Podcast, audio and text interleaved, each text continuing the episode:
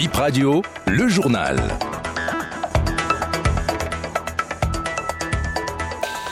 Merci d'honorer votre engagement vis-à-vis de la radio BIP Radio. Bienvenue à toutes et à tous. Voici le titre du journal. Démantèlement de ghetto à Cotonou, la police du 6e arrondissement interpelle deux individus et saisit plusieurs objets. Célébration de la fête de Toussaint, les chapelles étaient pleines à craquer ce matin, constate à détail à suivre. Et puis quelques infos sport viendront meubler ce journal. Voilà pour le sommaire de cette édition. La météo pour ce soir à Cotonou et Calavi, 30% de chance de pluie, risque de pluie donc dans ces deux villes en soirée. La température va retomber vers les 28 degrés Celsius, la force du vent 11 km heure dans les deux villes et 0% de chance de pluie sur Porto Novo, la capitale. Le ciel sera fort encombré de nuages. La température va retomber vers les 28 degrés Celsius comme à Cotonou et à Calavi. La vitesse du vent devrait atteindre en moyenne les 10 km heure. Le coucher du soleil est prévu pour 18h30. Deux personnes interpellées dans un ghetto à Cotonou, dans le 6e arrondissement. La police a également mis la main sur 75 boulettes de chanvre indien et 19 motos. Selon la police, le présumé cerveau du groupe a été interpellé. Ils seront tous présentés au procureur de la République. 1er novembre, fête de tous les saints dans toutes les églises catholiques de l'archidiocèse de Cotonou. Des messes en l'honneur de tous les saints ont été dites ce matin.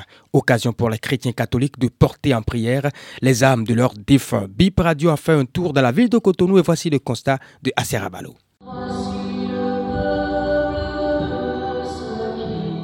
Ils sont nombreux, ces fidèles qui ont sacrifié les premières heures de ce mercredi 1er novembre 2023 pour participer au culte en l'honneur de tous les saints. Les chapelles étaient bondées de monde comme on assiste souvent à l'Eucharistie des dimanches. Des jeunes ou des parents accompagnés de leurs enfants, chacun a pris place pour suivre religieusement la messe. Sur la paroisse Saint-François d'Assise de Fidrosset, le célébrant le Père Geoffroy explique aux fidèles dans son homélie qu'ils sont également des saints et qu'ils peuvent être aussi déclarés comme les autres en persévérant dans la fidélité à l'œuvre du Christ.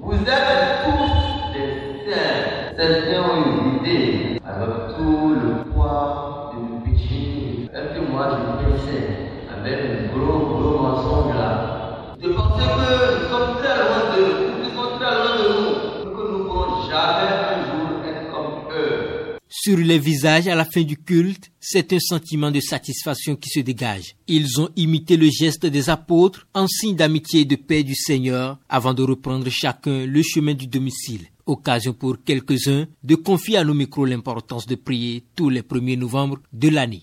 C'est la fête de tous les saints. C'est demain la fête des morts. Aujourd'hui, c'est la fête de tout le monde.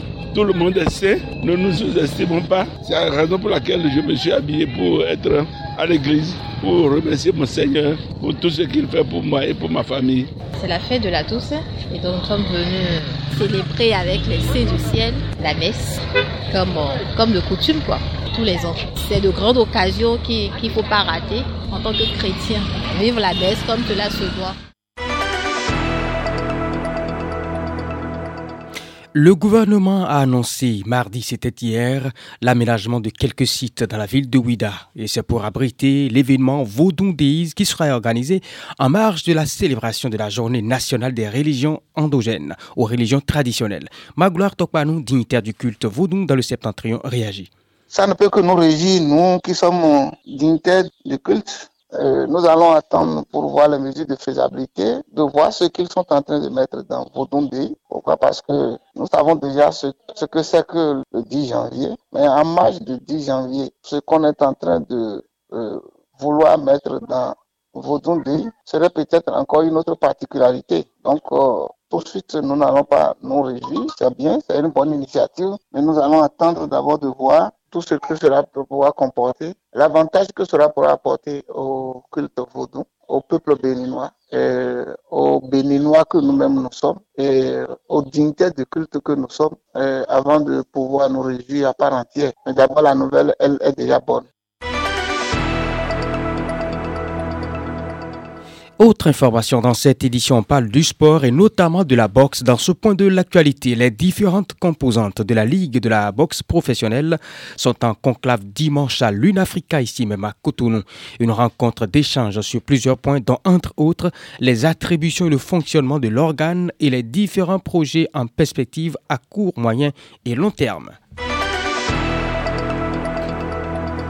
Et puis après la boxe, on parle maintenant du foot. Troisième journée de la Ligue Pro. 16 matchs au programme ce soir. Ce 1er novembre, donc, dans la zone A, Banigansé joue Dynamique FC. C'est sur le stade de Banikwara. Panther FC fera face à Buffle FC à Djougou. Beki FC croise Takounin au stade de Bembereke. Damissa Cavalier s'affronte à Ndali. Et dans la zone B, Abeille FC et puis Soleil FC se sont donné rendez-vous à Tchaourou Audio FC, Real Sport ont choisi Comé pour se mesurer. Dynamo FC et Estonner occupent le stade de Goro à Aboumé. Et Dadje FC accueille Espoir de Savalou FC à Aplahoui. Ce sont les matchs donc de la zone B. Le coup d'envoi, c'est pour 16h, donc ça a déjà démarré. Vous aurez les résultats de ces différentes rencontres dans nos prochaines éditions. Et toujours sport, les Amazones olympiques du Bénin éliminées de la course pour la qualification aux Jeux olympiques de Paris 2024. Elles ont été battues 2 buts à 0 par les Black Queens du Ghana mardi 31 octobre 2023 dans la manche retour. Battues 3 buts à 0 à Cotonou à les joueuses béninoises n'ont pu intimider leurs adversaires à Crassport Stadium au Ghana. C'était hier et c'est la fin de Bip Info 17h mesdames et messieurs. Merci de nous avoir prêté oreille attentive.